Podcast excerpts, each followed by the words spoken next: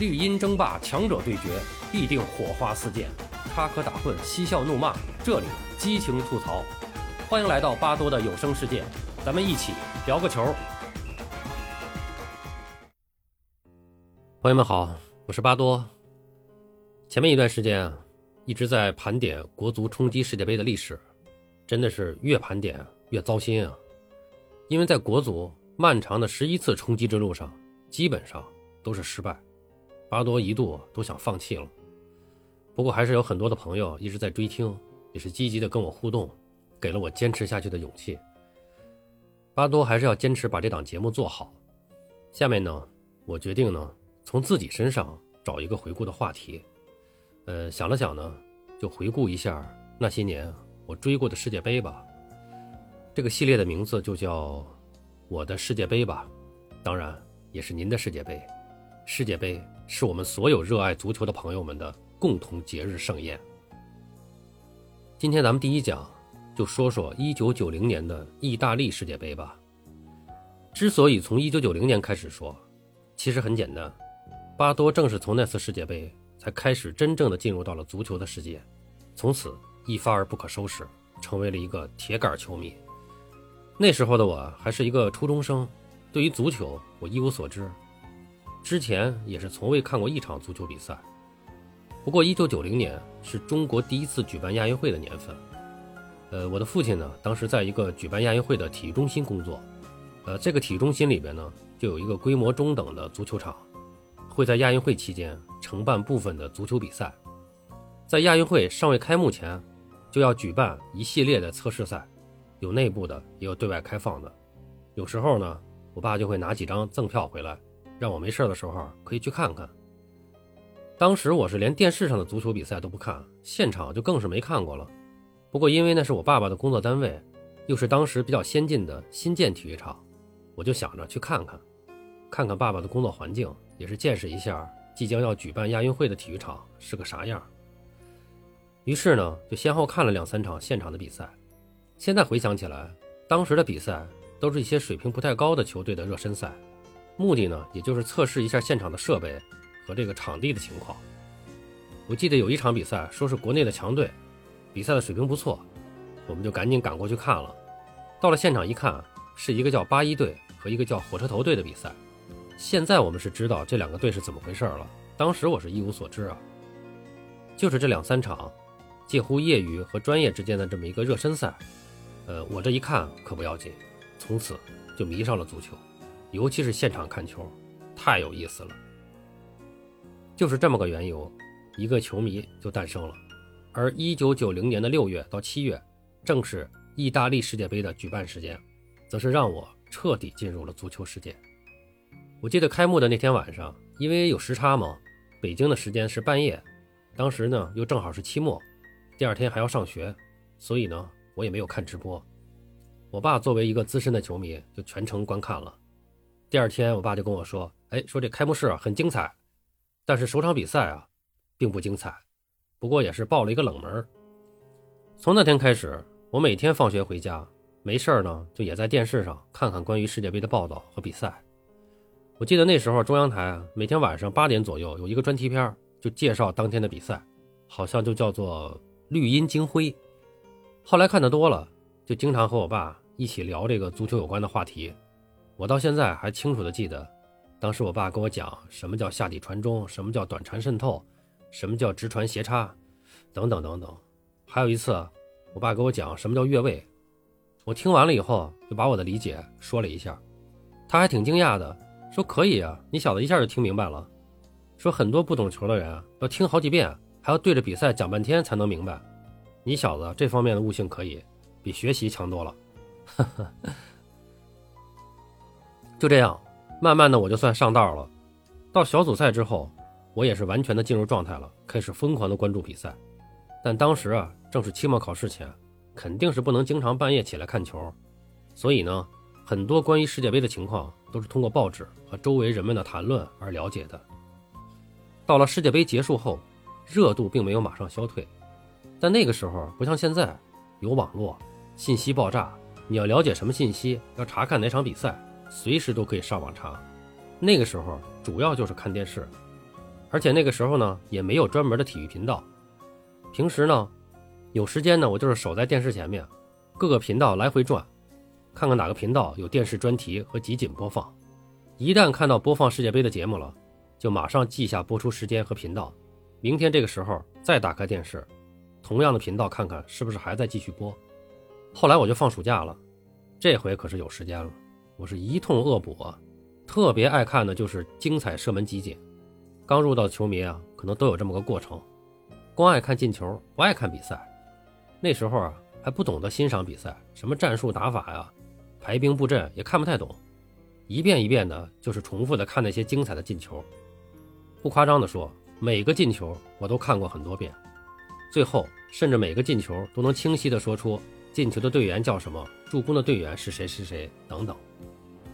那年呢，我也是刚刚从外地回到北京上学。几乎呢也没什么朋友，所以整个暑假我基本上就是一个人待在家里，也不出去。我妈都怕我憋坏了，总希望我出去玩玩，可我真没地儿去，谁都不认识。不过进入八月以后，中央台开始重播世界杯的比赛，每天白天上午一场，下午一场。这回我可开心了，除了写作业，每天到点准时收看两场比赛，全部的五十二场比赛，我从头到尾的都看了一遍，以至于到如今。对那届杯赛还是印象最深。那届杯赛应该说给人们留下了无限的回忆，也是产生了无数的经典。下面巴多呢就把我记忆中的一些经典，咱们念叨念叨。首先就是开幕式，一九九零年以前的这个世界杯开幕式我没看过，从九零年以后到现在，我认为还没有哪届世界杯的开幕式做的比那次好。有几个比较印象深刻的环节，你比如。一群美女模特身着代表各大洲颜色的服装，在体育场中健步走过，或优雅，或浪漫，或奔放，整个体育场充满了艺术魅力。当然了，那时候的巴多正值青春期，看到满体育场的美女们激情走秀，内心还是有点小懵懂的啊。还有就是开幕式有一个环节，场地中央有一个巨大的足球造型的气球，随着表演的深入，突然散开。成为了无数的小气球，洋洋洒洒地升上空中，掀起了一轮高潮。比这两个创意更让人难忘的是那届世界杯的主题曲《意大利之夏》。意大利著名摇滚歌星奔放的现场演唱，使开幕式达到了高潮，也使这个开幕式和这首歌永远地留在了人们的心中。说完开幕式，咱们就说说冷门吧。呃，相对于后来的几届世界杯，这届世界杯的冷门。也不算什么了，但仍然有几场比赛响亮的抽响了预言家们的嘴巴，说为什么说完开幕式就着急说冷门呢？这主要是因为啊，这个嘴巴声从揭幕战就开始了。卫冕冠军阿根廷与非洲的喀麦隆队相遇，喀麦隆队中有一对兄弟叫比耶克，当哥哥被红牌罚下以后，弟弟爆发了，一个头球打开了胜利之门，最终比分定格在了一比零。从此，喀麦隆被人们称为“非洲雄狮”。总体而言，那时的非洲球队和亚洲球队在世界足坛的地位是差不多的。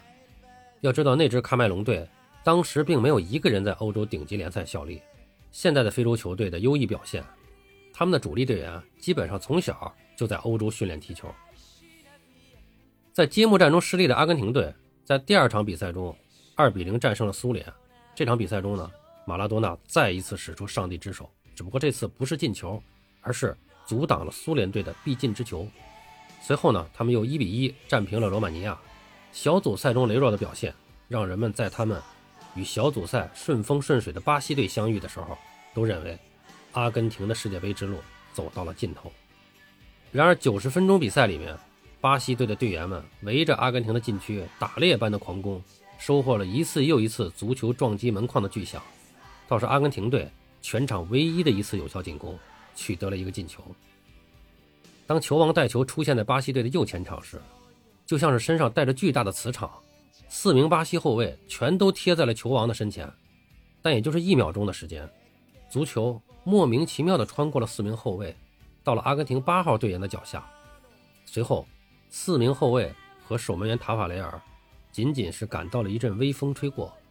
计分牌就变成了一比零，阿根廷领先了。球还在巴西的网中转动着，巴西人可以把球捡起来放回中场，但却无力改变比分。后来，那个叫卡尼基亚的进球者被人们称为“风之子”。阿根廷首战失利的损失不光是三分，还有他们的主力守门员蓬皮多。但让人们意外的是，那个替补门将的出场，为阿根廷队创造了一系列的冷门。在战胜巴西进入八强之后，这支仍然不被看好的球队又遇到了欧洲的巴西队南斯拉夫。当时的南斯拉夫队的领军人物是斯托伊科维奇，正是他的两个进球，在十六进八的比赛中淘汰了西班牙队。沉闷的一百二十分钟之后，双方互射点球。罚球队员中，两队的队长都是十号，就是马拉多纳和斯托伊科维奇。遗憾的是，他们都射失了点球。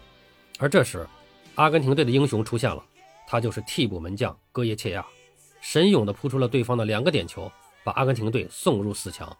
但是，这种神奇还没有结束，延续到了半决赛。这回阿根廷的对手是一直表现出色并稳定发挥的东道主意大利队，人们都在想，这回没什么可说的了吧？阿根廷队是该回家了。但是又是一个一百二十分钟，一比一平，点球大战中，戈耶切亚再次扑出意大利队的两个点球，神奇的送阿根廷队进入决赛。意大利队没有想到自己会倒在点球之下，他们更没有想到，从这届开始。他们在世界杯上会连续三次倒在十二码前，当然更不会想到，他们第四次夺得世界杯的时候也是靠的点球大战。阿根廷队进入决赛，从名气上看，这本来应该没什么争议，但看过全部比赛的人们都坚信这绝对是一个冷门。直至今日，人们还经常这样形容阿根廷队进入决赛的过程：跌跌撞撞。除了阿根廷队的冷门以外，让人记忆犹新的就是喀麦隆了。在首场战胜阿根廷队以后，他们又战胜了罗马尼亚队，进入了十六强。随后又战胜了哥伦比亚，进入了八强。最后，在二比一领先的情况下，被英格兰队以两个点球三比二淘汰，差一点就打进了四强。从此，人们开始关注非洲球队的崛起。说完冷门，巴多想到了一个词：眼泪。比获胜更令人感慨的是悲壮的失利，比欢笑更打动人的。是眼泪，在八分之一决赛中，一路跌跌撞撞小组出现的阿根廷，与小组头名出现的巴西队相遇了。一场惊心动魄的对决之后，在看台上，一个身着黄色巴西队服的小姑娘，一双稚嫩的眼睛里流下了颗颗晶莹的泪滴。这眼泪使巴西队的失利更加悲壮。这个镜头至今还经常出现在电视节目中。在这场比赛中取得胜利的阿根廷队队长马拉多纳，可能没有想到。几天之后，又是眼泪打动了世界，而这眼泪正来自于他。阿根廷队在决赛中以一粒点球惜败德国。当时任国际足联主席阿维兰热向站在领奖台上的马拉多纳颁发银牌的时候，他昂首挺胸，双手背后，拒绝接受亚军。而更令人动容的是他那孩子般的哭泣，这眼泪让世界又一次认识了球王。在那一刻，冠军似乎反被遗忘了。三狮军团这一年在小组赛中是以第一名的身份出现的，非常的顺利。进入淘汰赛后，先是一比零气走比利时，随后四分之一决赛又三比二险胜大黑马喀麦隆，半决赛的对手是联邦德国。这场比赛九十分钟内也是打成了一比一。加时赛的上半场，加斯科因飞铲贝特霍尔德吃到了黄牌，这意味着已经身背一张黄牌的他，哪怕英格兰晋级，也将错过决赛。据说在随后的点球大战中，老帅罗布森本打算让年轻的加斯科因参加主罚，但加斯科因感觉自己的情绪不稳定，表示自己罚不了，而取代他的瓦德尔则罚丢了最后一个点球，英格兰被淘汰出局。赛后，年轻的加斯科因当场飙泪，令人动容。这一幕后来被称为“扎加的眼泪”。说了这么多哭戏，是不是该说说经典战役了呢？说实话。我认为那届世界杯整体上来说，比赛并不是很精彩。当时是防守反击战术大行其道，绝大多数的球队打的都是五三二阵型，保守打法是主流。而真正称得上经典的比赛，恐怕也只有阿根廷和巴西的那场大战。这场比赛呢，前面咱们已经说过了，在这儿呢咱就不重复了。而巴西的出局，让后面坚持打攻势足球的球队就更少了。经典的比赛不多说了。说说巴多印象最深的几个球星吧。本届比赛还是为球迷们奉献了许多闪耀的球星。老牌球星中，无疑以马拉多纳和马特乌斯最为耀眼。前者几乎凭一人之力将整支球队带入决赛，后者以舍我其谁的王者风范，最终带领德国队夺冠。两人的竞争也是从上届世界杯就开始了。这次马特乌斯算是扳回一城。一个好汉三个帮，二马的身边还是有兄弟帮衬的。阿根廷队的卡尼吉亚和布鲁查加是马拉多纳的两个最重要的助手，特别是卡尼吉亚多次攻入关键入球。马特乌斯的帮手就更多了。前面有沃勒尔、克林斯曼，身旁有利特巴尔斯基，身后还有布雷默、科勒、托恩等后防中间托底。意大利队在本届比赛中获得了季军，这与他们夺冠的志愿相去甚远，但他们还是有所收获，那就是他们又产生了一位著名的金童斯基拉奇，此人攻入六球，勇夺金靴。印象中他还获得了金球奖，可谓本届比赛中最成功的球员。但遗憾的是。此军世界杯后迅速离开了人们的视野，可谓昙花一现。球星说了这么多，咱们就再说说涌现出来的新秀吧。首先要说到的就是罗伯特·巴乔，这个名字从这届世界杯开始，开始在世界赛场上传扬，也开始书写其传奇悲壮的足球生涯。他也是巴多最喜欢的一位球星。还有瑞典的小将布罗林，瑞典队并未取得太出色的战绩，但是。布罗林的出色表现让人们记住了他的名字，还有前面提到过的加斯科因，年轻的他成了这届英格兰队的中场灵魂。他华丽的踢法与英格兰其他众星显得是那么的不同。在德国队中，众多明星大腕的掩映下，一个出场并不多的小个子给人们留下了深刻的印象。此人后来成为德国队的中场核心，他叫哈斯勒。在这届世界杯上，闪光的球星其实还有很多很多。比如说哥伦比亚的巴尔德拉马、伊基塔，比如说意大利队的多纳多尼、巴雷西、贝尔戈米，还比如巴西的邓加、卡雷卡，还有英格兰红星莱因科尔，捷克和斯洛伐克的强力中锋斯库赫拉维等等，很多很多。说了这么半天球星和新秀，还有一个老将不得不提，就是喀麦隆队的米拉。三十八岁的他参加世界杯，在两场关键的比赛中打入了四个进球。震动了世界足坛，人们还记得他是如何教训在他面前玩火的伊基塔的情景。后来，他被人们亲切地称为“米拉大叔”。还有一支失意的球队要重点说一下。说到失意，可能就会想到巴西队。其实，在那届杯赛上，还有一个更加失意的，那就是无冕之王荷兰队。说是无冕，其实他们当时正是新科欧洲冠军，拥有正在巅峰的三剑客。人们不得不对他们抱有极大的期望，但现实就是那么的残酷。小组赛一场未胜，以三平的战绩，尴尬的参加抽签决定名次，结果抽到了小组第三，相遇德国，激战九十分钟，一比二败下阵来。更令人遗憾的是，里杰卡尔德与沃勒尔爆发了著名的口水大战，这耻辱也永远的记录在世界杯的历史中。最后再说说巴多印象深刻的几个精彩进球吧。前面说了，比赛并不是很精彩，但仍然是诞生了一些精彩的进球。除了前面提到过的几个进球，呃，下面几个呢是我印象比较深的。巴乔在小组赛对捷克和斯洛伐克的时候，他从中场带球盘过两名后卫，又晃开守门员，打入他在世界杯上的第一个进球。这个进球不光宣布了一个世界球星的诞生，也向世人展示了他独特的球风，向世界宣布一个艺术大师诞生了。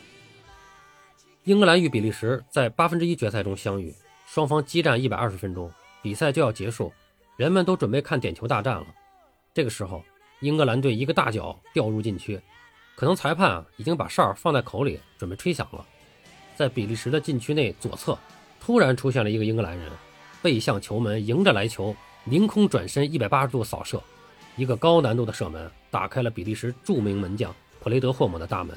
进球的人叫普拉特。马特乌斯在小组赛首场对南斯拉夫的比赛中，禁区前沿一脚势大力沉的远射，攻破了南斯拉夫队的大门。此球力量大，速度快，尽显马特乌斯的王者本色，也向世人宣布了他和他的德国战车开始夺冠之路了。